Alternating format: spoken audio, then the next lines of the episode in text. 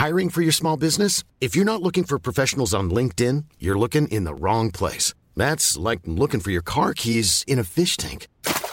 LinkedIn helps you hire professionals you can't find anywhere else, even those who aren't actively searching for a new job but might be open to the perfect role. In a given month, over 70% of LinkedIn users don't even visit other leading job sites. So start looking in the right place. With LinkedIn, you can hire professionals like a professional. Post your free job on linkedin.com slash people today. Bonjour, c'est Zoé de Louis. Vous avez peut-être déjà entendu l'expression « quand l'appétit va, tout va ». On devrait peut-être plutôt dire « quand le ventre va, tout va ». Et oui, votre bien-être digestif a un impact direct sur votre bien-être global. Activia, notre sponsor en ce moment, accompagne depuis plus de 35 ans les Français à prendre soin de leur bien-être digestif. Leurs produits sont toujours aussi bons et vous accompagnent maintenant sur trois actions ciblées, soutien du métabolisme, actif à l'intérieur et apport de nutriments. Parmi les nombreuses gammes, vous trouverez forcément votre préféré pour vous accompagner à tout moment de la journée. Merci Activia pour leur soutien et bonne écoute. Activia contient des ferments du yaourt qui sont des probiotiques. Ils vous aident à digérer le lactose du produit en cas de difficulté à le digérer. Activia est source de calcium et de protéines. Le calcium contribue au fonctionnement normal des enzymes digestives et à un métabolisme énergétique normal.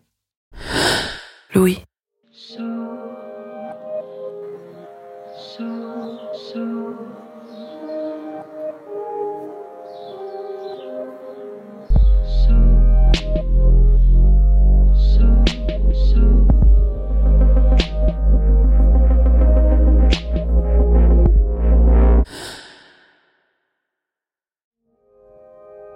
Noël, je me baladais dans la ville de mes grands-parents et je suis passée devant l'immeuble où vivait mon grand-père, qui est décédé il y a 11 ans.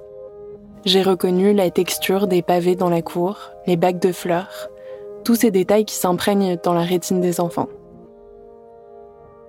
Et puis, son nom sur l'interphone. Ou leur nom plutôt. Le nom de mon grand-père, tiré, et puis le nom de sa compagne. Cette femme a toujours été dans ma vie. Je ne l'appelais pas mamie, mais c'était comme si. Quand mon grand-père est mort et qu'elle m'a amené le voir à l'hôpital, je lui ai demandé si je pouvais l'appeler mamie. C'était hésitant, c'était maladroit, c'était une adolescente qui essayait de retenir son monde en place. Les liens se sont déliés, lentement mais sûrement. Aujourd'hui, elle n'est plus vraiment dans ma vie et je ne comprends pas exactement pourquoi. La dernière fois que je suis allée la voir, il y avait sur la commode de son salon mon portrait encadré. Mais je ne sais plus si c'est le cas, ça fait des années que je ne suis pas allée la voir. Les liens familiaux obligent, d'une certaine manière. Parfois, ça peut être un poids, mais ça me perturbe aussi de voir à quel point ces liens peuvent être fragiles quand une personne ne fait pas, entre guillemets, officiellement partie d'une famille. Dans cet épisode, Camille, Adrien et Vi, se demandent comment créer une famille où seulement deux parents sur trois seraient reconnus aux yeux de la loi. Comment naviguer cette fragilité? Comment se faire confiance? Comment s'aimer quand il n'y a pas de manuel? Je suis Louise Emerlé. Bienvenue dans Passage.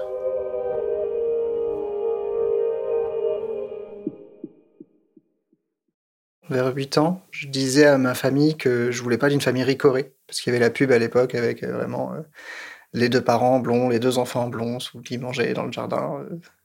Et je sais pas, ça m'a jamais attiré cette histoire de schéma familial et j'ai annoncé vraiment en grande annonce en plus à mes parents que ma famille serait plus intéressante que ça en termes de schéma familial. Je savais pas comment, mais ce serait, ce serait plus, plus intéressant que ça. Je rencontre Adrien en 2016 dans le cadre du travail, à l'époque, j'ai euh, une entreprise de maroquinerie. On s'est connus euh, par l'intermédiaire euh, d'amis. Enfin, moi, c'est des amis avec qui j'étais à l'école. Elle, c'était des clients à elle.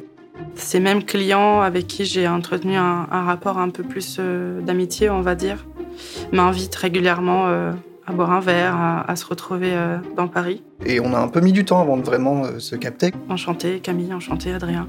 On s'est même représenté plusieurs fois et nos amis nous ont dit mais euh, enfin ça suffit en fait, vous vous connaissez, arrêtez. Ok bon, on arrête, on échange nos numéros et, et on ira boire un verre. Et euh, on a commencé à traîner ensemble euh, comme des amis, vraiment. Quand je rencontre Adrien, je me sens un peu à la maison. Euh, je me rends compte qu'on a eu à peu près la même enfance, qu'on a à peu près les mêmes valeurs, qu'on a le même sens de l'humour et qu'on aurait pu peut-être faire partie d'une même fratrie. En tout cas, il y a quelque chose de, familier que je retrouve en lui. Et à chaque fois qu'on se voit, on parle de, de tout et de rien, mais on parle beaucoup de sujets euh, qui nous touchent profondément, de notre enfance, de nos familles, de nos désirs. Ce n'est pas que de la légèreté. Euh, et de l'amusement, c'est aussi euh, vraiment de la recherche de compréhension mutuelle. En 2017, j'ai un premier mariage qui a fait naufrage euh, très rapidement, malgré euh, des années passées ensemble au préalable. Et je découvre très tardivement que ma femme à l'époque ne voulait pas d'enfant et que du coup mon, mon projet de parentalité ne pouvait pas avoir lieu dans ce cadre-là. Et donc, au moment de me reconstruire, j'en fais une priorité. Je me dis que à ce moment-là, j'ai 28 euh, ans, que c'est le bon moment pour en avoir, que mon divorce ne va pas forcément m'avancer dans cette quête et que donc les choix que je vais faire à l'avenir vont aller dans ce sens-là. Je cherche sans chercher la mère de mes enfants, tout simplement parce que je sors d'un divorce, que j'essaie de rassembler les morceaux, de reconstruire un puzzle qui me convienne aussi bien personnellement que professionnellement. Mais j'ai toujours euh, ce désir qui me guide, on va dire. Je décide de changer de carrière et donc je prends euh, une formation en CAP mécanique moto, justement parce que j'ai envie euh, de, de commencer à me balader tout seul en toute autonomie. Donc je prévoyais de pouvoir réparer ma propre moto en cas de pépin. Et donc je fais cette école qui me conduit finalement au printemps 2019 à travailler dans un garage parisien géré par euh, des filles incroyables. Et c'est euh, là, dans ce contexte euh, un peu de petite boutique, que je rencontre Vi, qui arrive un jour et qui toque à notre porte. Elle arrive en salle d'une moto énorme, vieille, et d'une couleur jaune acide que j'avais jamais vue. Donc je suis intriguée, je la vois à travers euh, la vitrine. Je quitte ce que je suis en train de faire, ce qui m'arrive euh, jamais. Et je sors. Je sors de la boutique pour aller accueillir cette euh, nouvelle cliente qui enlève son casque et me dévoile une quantité de cheveux bouclés aussi inconnus. My name is V. I have a daughter who's nine years of age. And I'm a biker lover, and my daughter is um, is one too. We like to ride together. Elle m'a dit euh, Je veux que vous répariez ma moto et que vous la rendiez le plus safe possible parce que je vais faire mon premier road trip à moto avec ma fille. Et là, je tombe euh, forcément sous le charme. Elle réunit euh, toutes les choses que j'aime en une femme. Et puis elle a un sens de l'humour qui a tombé par terre, donc je suis vraiment conquise. Là, je commence à trembler. Et ouais, j'ai vraiment cette réaction physique euh, forte. Camille comes up to me to take my uh, information and uh, phone number to write down what uh, I want to do with the motorbike for the changes. Cute little mechanic. She told me that she's going on a motorbike trip for one year in uh, Europe. And I'm very impressed in, by by that because uh, it's my hobby, motorbiking, and my dream to go for a long time away. Every day, because uh, Mila, my, my nine year old, um, is like 10 minutes away or 15 minutes away from the school. So uh, we would walk together up and down in the mornings and coming back. So passing the garage uh, daily. And so we got to kind of get to know each other because my motorbike was in that garage for a couple of weeks. So I would go in and like, hey, what's up? How's it going? And so we became uh, friendly. Et on se dit qu'il faudrait qu'on prenne un verre, que c'est dommage, qu'il faudrait qu'on se voit en dehors de, de ce cadre. Et donc, euh, en voyant ma date de départ euh, s'approcher, je décide de lui écrire pour prendre un verre, justement, juste pour euh, partager un moment et, et discuter. We were supposed to see each other, uh, even with her colleagues and stuff. But we ended up uh, having a drink uh, together before she left. On se dit que on aurait dû être plusieurs et que si c'est pas le cas, c'est qu'il y a peut-être une raison. Et euh, elle a été très directe, comme elle sait l'être. Et elle m'a dit euh, Écoute, j'ai 43 ans, je vais pas tourner autour du pot, je t'aime bien, voilà pourquoi on est tout seul. Et donc à ce moment-là, euh, je crois que j'ai eu une descente d'organes parce que jamais au grand jamais, je me suis dit que je pouvais lui intéresser. We talk uh, about children directly uh, while, while we were having a beer. I tell her, as, as I remember, I do not want to ever do this again myself, but I'm, I, love children, so I'm open to have more in my life, but not in my body. Comme ça, comme si elle me disait euh, Tu reprends un verre? Elle m'a dit Ah, tu veux des enfants? Parce que moi, j'en ai qu'une, mais j'en aurais voulu euh, d'autres qui ne sont pas arrivés. Donc, si toi, c'est dans tes cordes, si c'est dans ton projet, moi, je ne fuirai pas devant ça. Au contraire, euh, je suis chaud. On y va. Quand elle me dit ça, je sais que c'est fichu. C'est elle. Je sais qu'on va se marier. Je sais qu'on va faire des enfants.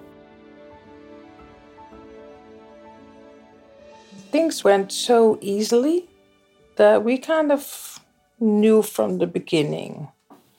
Et en fait, la question s'est posée forcément quand les choses se précisent euh, entre moi et Vi, de aller au rythme de, de Mila, qui est un enfant qu'on respecte, qu'on ne veut pas troubler, qu'on veut veut pas lui imposer des choses.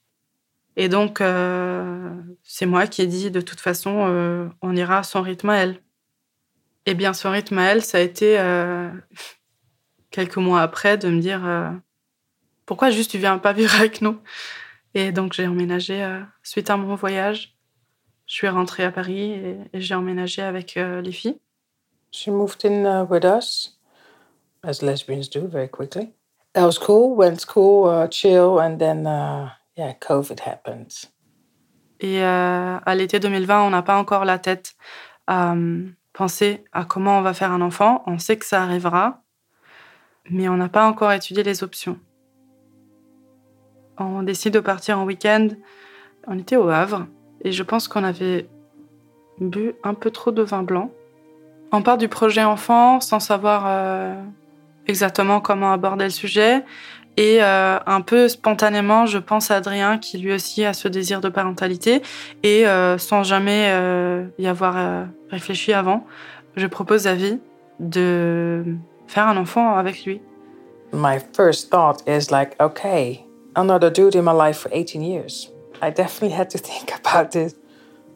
Vie a réagi comme euh, Vie sait le faire, c'est-à-dire qu'elle m'a dit euh, Ok, pourquoi pas C'est quelqu'un très pragmatique, très concret, et elle m'a dit euh, Ouais, pourquoi pas On en parle, propose-lui. Je reçois un message, un SMS qui me dit Hé, viens, on fait une famille ensemble et on déménage à Rennes. Donc moi je réponds avec tout, tout à fait normalement, bien sûr. Puis il s'emballe et un mars. Et puis euh, sur le coup, ça me paraît très vague. Puis il y avait cette dimension on, déménage tous ensemble dans une grande maison à Rennes. Et j'étais là. euh, Peut-être tous les détails sont à, revoir. Enfin, c'était un projet qui était euh, comme une, juste une idée qui est dite comme ça. Ça, ça demandait un peu plus de, cadre. Je crois que sa réponse a été ha, rien que ça. Pourquoi pas, on en parle quand vous rentrez à Paris. On rentre à Paris. Et là, je comprends qu'on est vraiment au début de notre chemin vers la parentalité. Je me souviens être euh, assez, euh, assez ému parce que, sachant que je veux des enfants depuis longtemps, je m'étais préparé en tant qu'homme euh, gay, célibataire en plus, euh, à ce que ce soit peut-être quelque chose qui n'arriverait pas ou pas facilement. Ce moment où on s'est vraiment retrouvé pour en parler pour de vrai, je me suis dit, ah, mais en fait, peut-être c'est pas si difficile que ça pour euh, un homme gay de, de devenir parent. euh. Peut-être que la vie est, plus facile que je m'imaginais. Ce que je lui dis, c'est que euh, j'aimerais faire famille autrement. J'aimerais recréer cette atmosphère que j'ai connue dans mon enfance. Et je pense qu'avec lui, je peux avoir ça. Mais effectivement, on, on a les pieds bien par terre, donc je préviens tout le monde que je vais être très cartésienne comme d'habitude et je vais vouloir me renseigner, je vais vouloir connaître euh, le sort juridique euh, de ce choix éventuel. et j'ai besoin de mettre euh, des mots, j'ai besoin de comprendre la juridiction. Adrien, c'est la première personne à qui on pense, donc la première option qui me vient à l'esprit. Et ce que je lui dis, c'est euh, Adrien, sache que si vie n'a aucun droit, ben on ne prendra pas cette voie parce que je ne peux pas supporter de mettre ma femme dans une situation où moi-même je ne pourrais pas accepter d'être. Adrien is a Camille's friend. We've seen each other a couple of times. My first impression that it's a nice guy. For me, it's important to when you start a family that it's a daddy material, and I think Adrian is a good dad or will be a good dad because he's kind, he's gentle, uh, calm. For me, it's more the feeling, just gut feeling that I want to take a risk and a chance with a person that we're going to be connected with for a long time. Et euh, ça me donne l'occasion de découvrir euh, plus intimement qui est Vie. Je découvre une personne euh, extrêmement euh, mature émotionnellement, euh, qui a une vie incroyable et qui m'impressionne dans sa, sa sagesse en fait. Elle est très drôle aussi et très déjantée quand elle veut, mais c'est dans sa maturité qu'elle m'a impressionné. Je me dis euh, à ce moment-là, waouh, c'est un coparent en or si ça se fait. C'est, le copilote dont tout le monde rêverait finalement. Avant de m'investir émotionnellement dans un projet de type coparentalité plutôt que PMA ou voilà, j'avais besoin de savoir quelles étaient les options. Ici, maintenant, en France, avec la loi qu'on a, je tape à la porte de la DFH, qui est l'association des familles homoparentales, et je demande euh, à ce qu'on me guide là-dedans.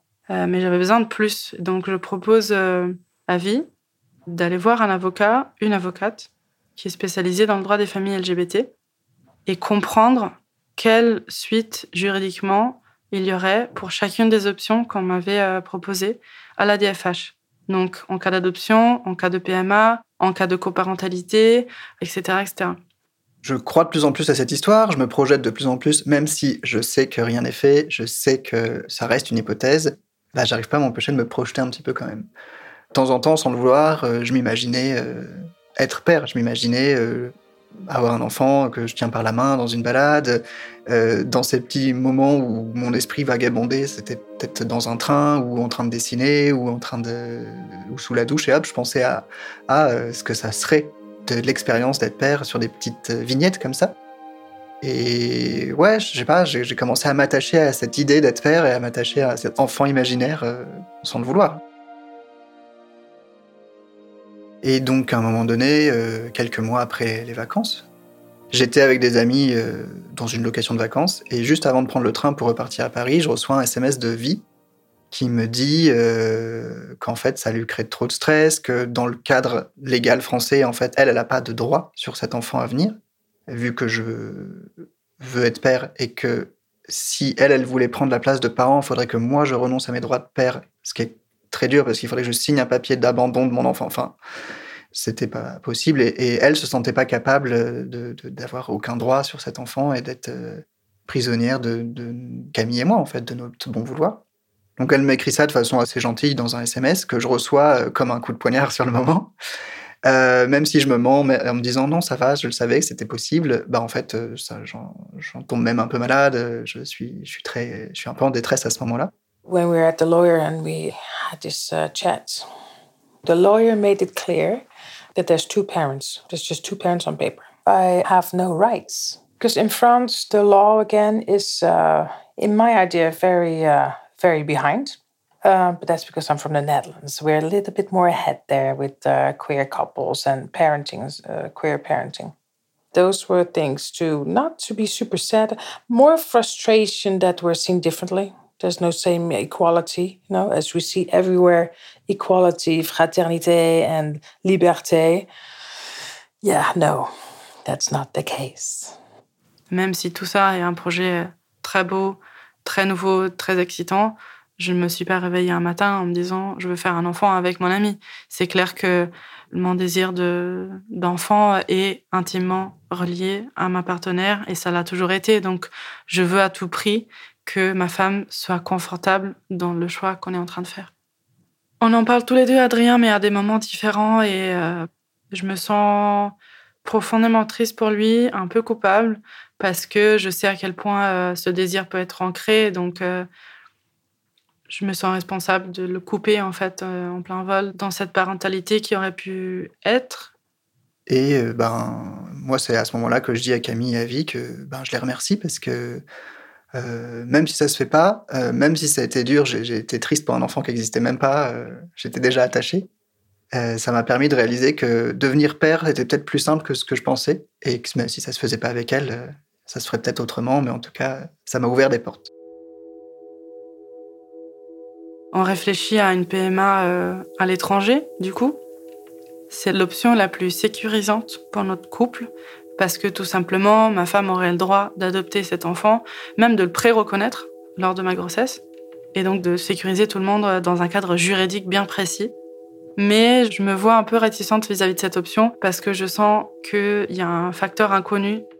C'est-à-dire que, euh, en fonction des époques, des cliniques et des pays, on peut avoir accès à un don de sperme euh, de quelqu'un qui est complètement inconnu, de l'enfant et de nous-mêmes, partiellement connu, c'est-à-dire qu'il laisse un dossier auquel l'enfant peut avoir accès euh, une fois qu'il aura, il ou elle, 18 ans.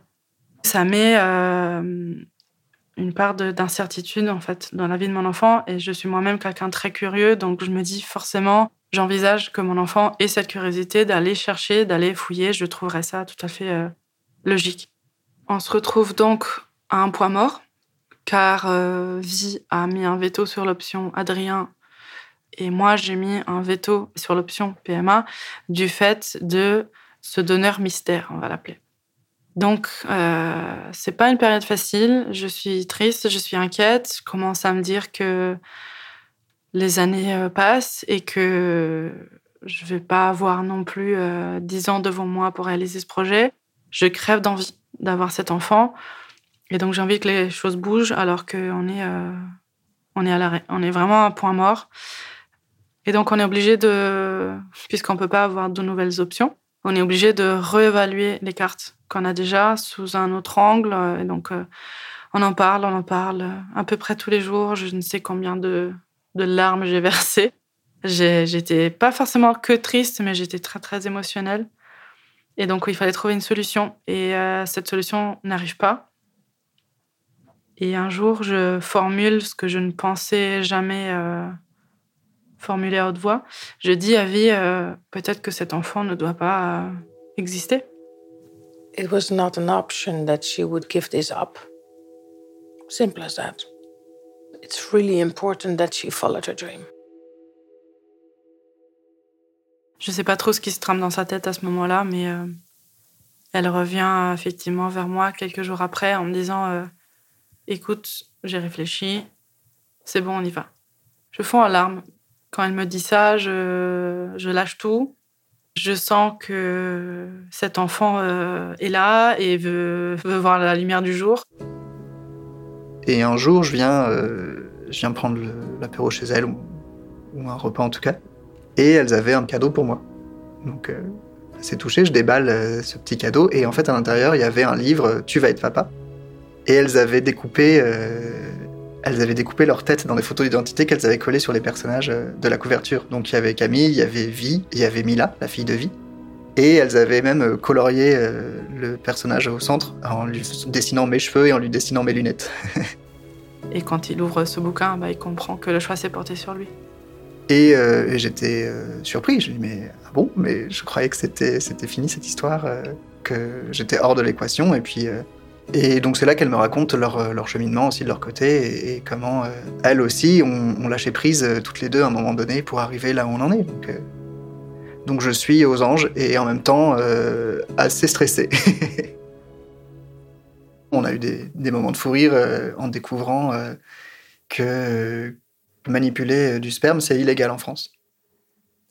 Mais la façon dont les textes de loi sont écrits, c'est que c'est il faut vraiment pas toucher du tout euh, à ce fluide. Donc, euh, ça voudrait dire que énormément de gens sont des criminels euh, parce que, enfin, ça paraît complètement aberrant, mais ah, on n'a pas le droit de toucher du tout à ce fluide en aucun cas, d'aucune manière. Je dis, mais c'est bizarre. Donc, ça nous a fait rire et on comprend aussi à quel point bah, c'est aussi des lois qui sont faites pour contrôler ce que font les gens dans leur intimité, qui est idiote en plus parce qu'il y a des couples hétéros qui passent aussi par des, inséminations artisanales parce qu'ils trouvent ça plus commode, plus facile, moins stressant. Donc euh, voilà, on se, renseigne et puis on, décide de, partir euh, sur cette option euh, d'insémination artisanale. Vraiment, l'équipement de base consiste en un petit pot en verre stérilisé ou un petit, un petit pot pour cuire les urines quand on va faire des tests. Et voilà, une seringue ou une seringue de, de doliprane pour bébé. Enfin voilà, le, les outils nous ont coûté, je crois, 75 centimes. C'est vraiment euh, autre chose qu'une PMA à l'étranger. On sait que ça va être un moment important pour tous. On sait que bah, ça peut être un peu gênant parce que bah, lui il va recueillir euh, ses paillettes, comme on les appelle, dans une pièce pendant que nous on est en train de discuter dans l'autre. Mais bon, ça fait partie du. Et puis bah, lui tout simplement il va s'isoler, il va recueillir son, euh, ses paillettes. Et, euh, et après, c'est un autre jouet. Donc, euh, on s'isole dans notre chambre avec Vie et, et c'est elle qui va faire l'insémination, tout simplement. I, I'm pretty excited. I'm going to be honest, not super excited about the whole happening. For me, it's important that I have a part in it. I would say it is I play doctor.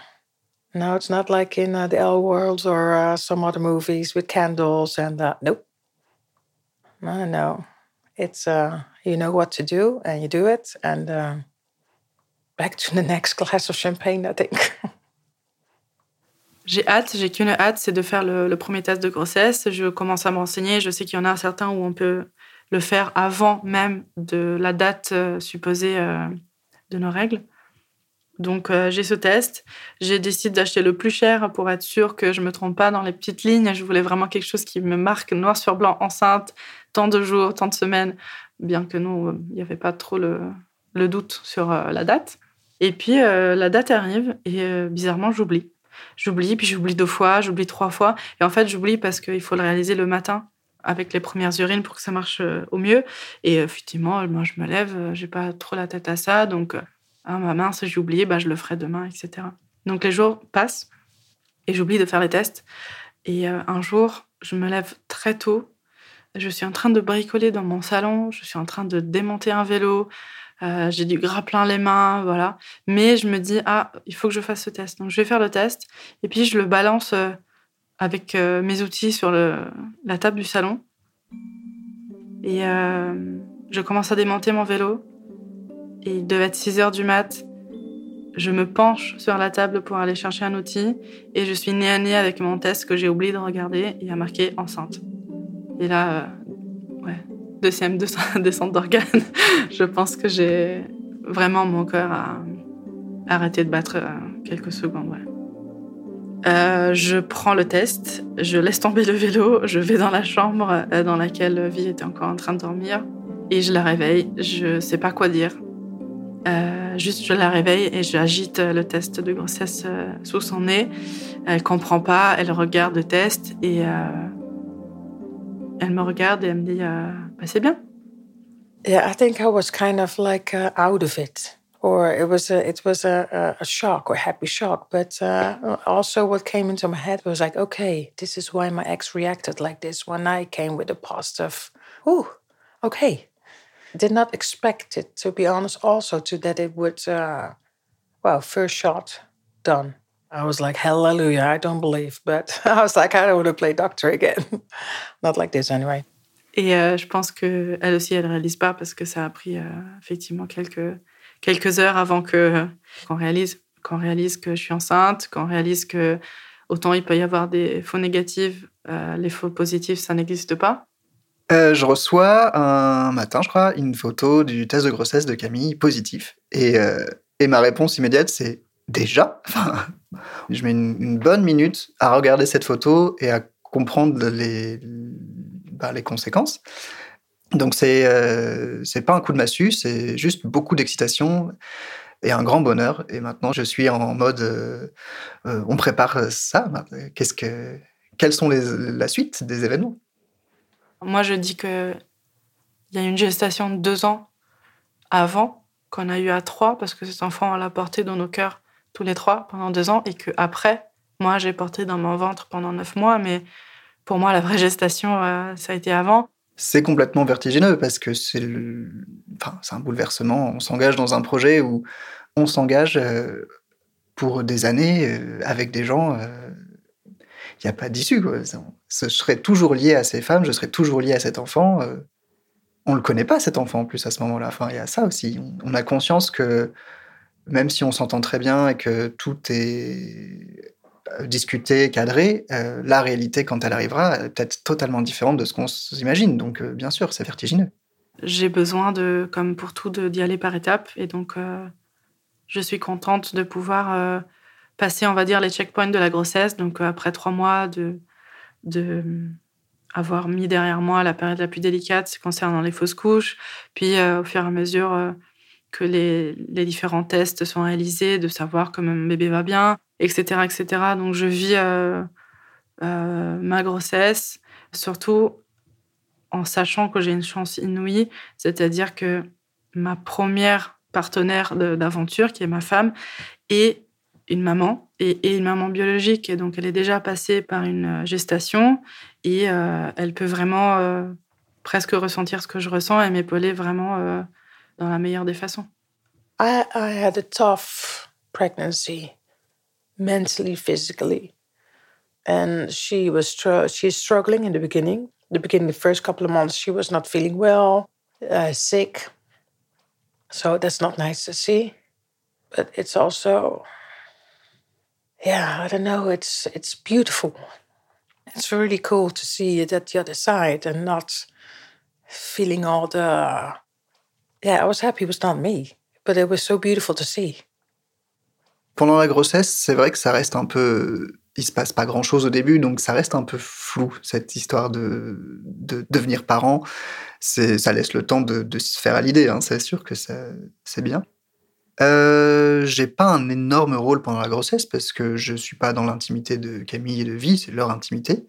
Mais euh, on se voit régulièrement avec Camille et je suis évidemment convié au, aux échographies et aux choses comme ça. La première échographie, je, alors j'ai failli la rater. Je réalise, euh, je, reçois un appel de Camille qui me dit t'es où? On est à la maternité et j'étais encore euh, chez moi en train de bosser parce que je n'avais pas vu leur tourner. Donc je saute sur un vélib, je pédale comme un fou, furieux, jusqu'à la clinique et j'arrive au moment où elle rentre dans le, dans le bureau de la sage-femme. Donc vraiment, j'emboîte leur pas et j'apparais de nulle part. Euh, donc ça, c'était un peu rigolo. Donc le temps que déjà que mon rythme cardiaque redescende, j'étais déjà un petit peu fébrile. Et l'échographie commence et là, je vois pour la première fois le profil de, mon bébé. Et je me dis, mais euh, c'était l'échographie des trois mois. Et je vois déjà son profil. Ça ressemble déjà énormément à un humain. Et je la vois bouger.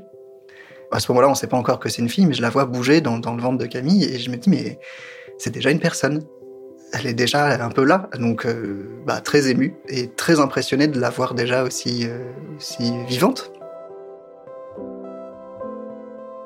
Je pense que le moment où on se construit vraiment en tant que pas en tant que famille parce que vraiment on est on a deux unités, mais en tant que coparents, en tant qu'équipe, ça a été là.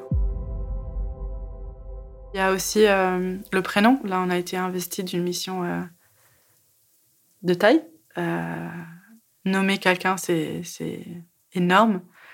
Et là aussi, ça a été un moment, euh, c'est un moment où on se, on se sent, je pense, euh, faire partie de cette équipe parce que chacun apporte ses noms, ses prénoms, ses options.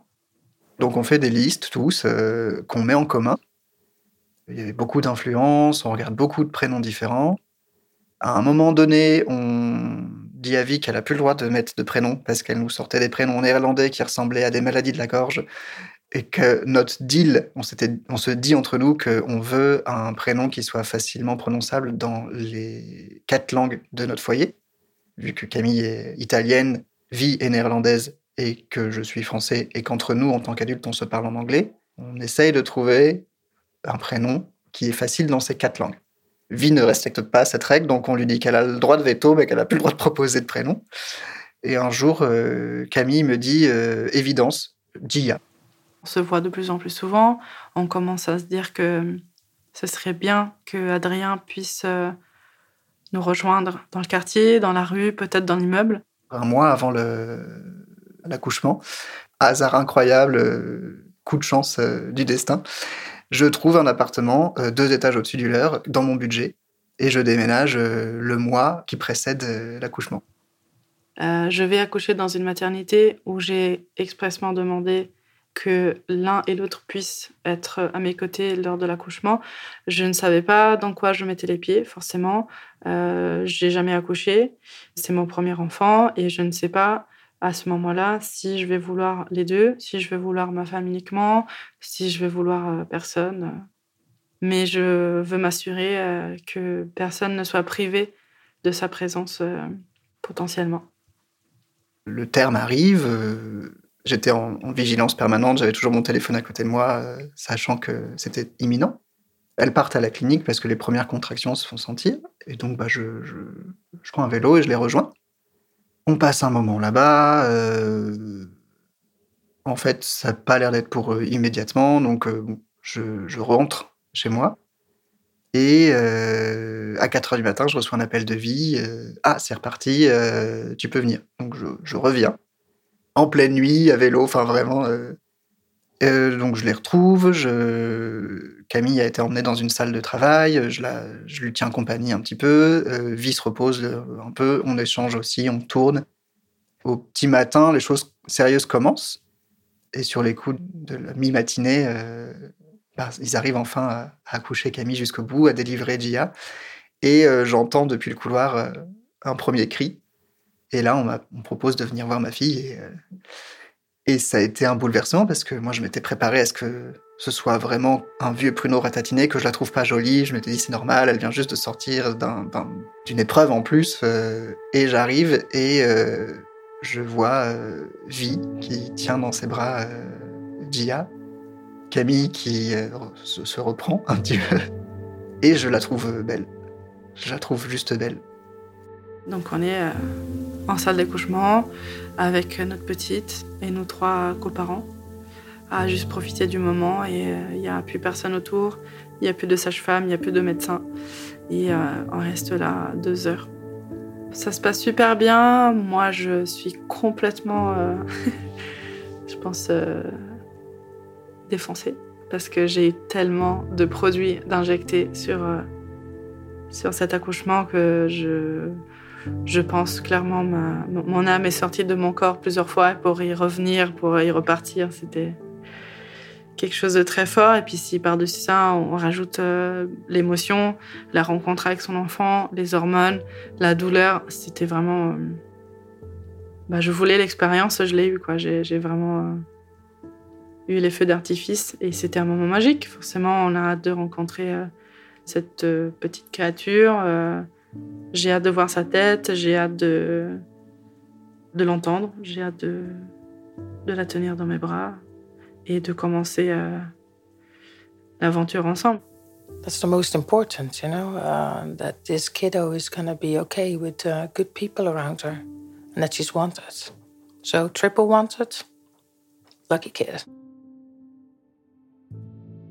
Aujourd'hui, Gia a 6 mois. Camille allait, ce qui fait que Gia est beaucoup avec Camille. Donc euh, on s'organise, Vie et moi, autour de Gia et Camille à ce stade-là. Et moi, j'ai la chance d'être freelance. Donc le rythme qu'on a actuellement, c'est que je prends Gia sur les coups de midi 13h et je la garde tout l'après-midi. Donc euh, c'est un système qui marche plutôt bien, euh, qui n'est pas gravé dans le marbre. Si quelqu'un a besoin de plus de temps à un moment donné ou d'être libéré ou quoi que ce soit, on se, tient au courant en permanence. On a un WhatsApp juste de nous trois les coparents pour euh, tenir les autres au courant. Le but final, c'est quand même de faire un, un partage euh, une semaine, une semaine. Mais c'est des choses qu'on fait très progressivement parce qu'on suit le rythme de, de Gia. For me, it's important that, that my wife is happy with the daily dealing with, the, with Gia. I do the nights. And when I come home in the nights, I'm here. So I'm happy that he's close by. I'm happy for my wife and for him also because it's his, his kids, you know, so that he gets uh, to build a, bond with uh, with Gia, and also she a bond with her dad, and that uh, Camilla and uh, Adrian, you know, figure it out during the day. On en est euh, bah, au point où on a accepté qu'on ne pourra pas avoir la situation euh, qu'on voulait euh, juridiquement, donc on ne sera pas encadré comme on le voulait. Par contre, il y a quelque chose qu'on peut faire en attendant que ma femme puisse adopter cet enfant, parce qu'elle pourra quand même l'adopter, mais malheureusement que lorsqu'elle aura 18 ans. Euh, c'est euh, faire une délégation au partage de l'autorité parentale. Bon, dans notre cas, c'est euh, un partage plus qu'une délégation. Et en fait, c'est quelque chose que juridiquement implique que Adrien et moi, qui sommes les deux parents légaux de cet enfant, nous partagions notre autorité parentale sur l'enfant avec une tierce personne, qui peut être un membre de la famille. Très généralement, c'est un conjoint ou une conjointe, comme dans notre cas c'est quelque chose qui se plaide, c'est quelque chose qui emmène euh, euh, les familles au tribunal, c'est quelque chose qui veut dire demander à un juge de mettre le nez dans sa famille. Et donc, euh, c'est pas évident. Et puis surtout, il faut prouver qu'il y a un besoin. Donc, le fait simple que vie soit ma femme n'est pas une raison valable pour un juge pour dire oui, ok, on, va lui donner plein droit. Donc, c'est quelque chose qui lui donnerait la faculté de tout faire au quotidien qu'elle fait déjà, mais comme euh, voilà aller chez le pédiatre, euh, euh, aller la récupérer à l'école, etc. mais aussi des choses de l'ordre de inscription importante, par exemple à l'école, prendre des décisions de vie ou de mort en cas de d'hospitalisation, etc. Ça aujourd'hui, elle n'aurait pas le droit.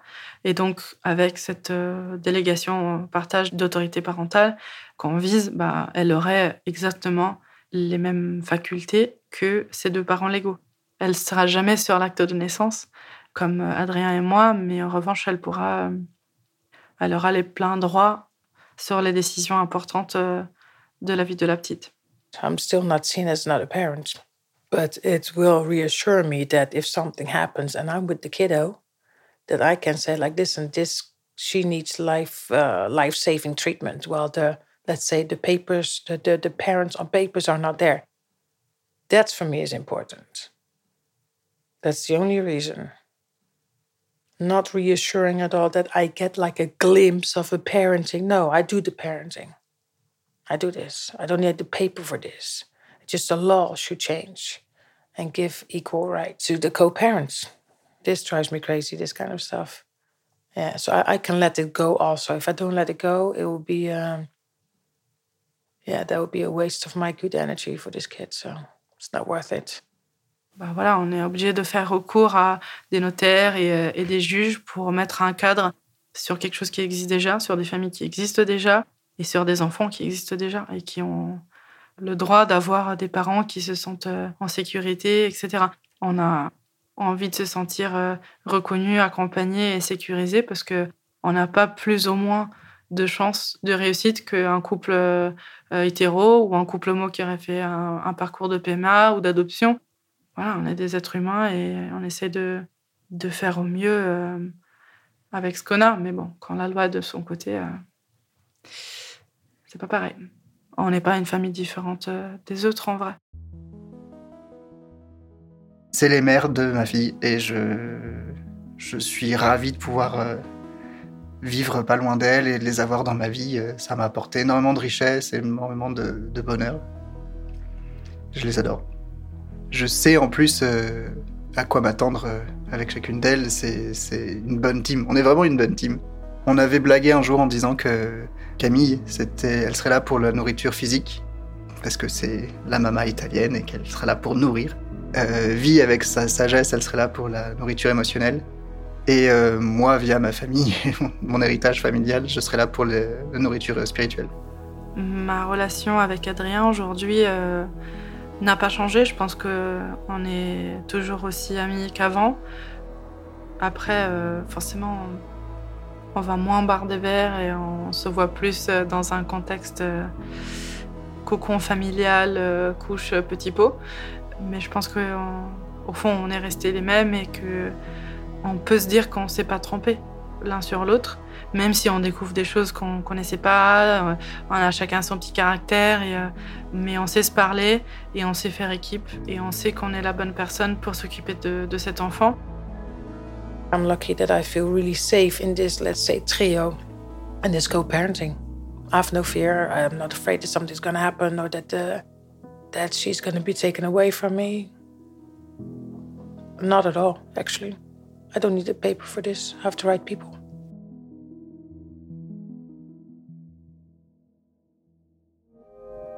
Cet épisode de Passage a été tourné et monté par Bénédicte Gilles. La réalisation et le mix sont de Clémence Relia. Si vous aussi, vous souhaitez nous partager votre histoire, n'hésitez pas à nous écrire à hello.louismedia.com.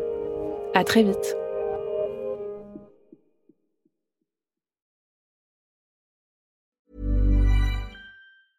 Brought to you by Lexus. Some things do more than their stated functions, because exceptional things inspire you to do exceptional things. To this select list, we add the all new Lexus GX. With its exceptional capability, you'll see possibilities you never knew existed, sending you far outside your comfort zone. But as much as the GX challenges you, it also spoils you. Its intuitive technology and luxurious features mean that wherever you go, you'll never go without.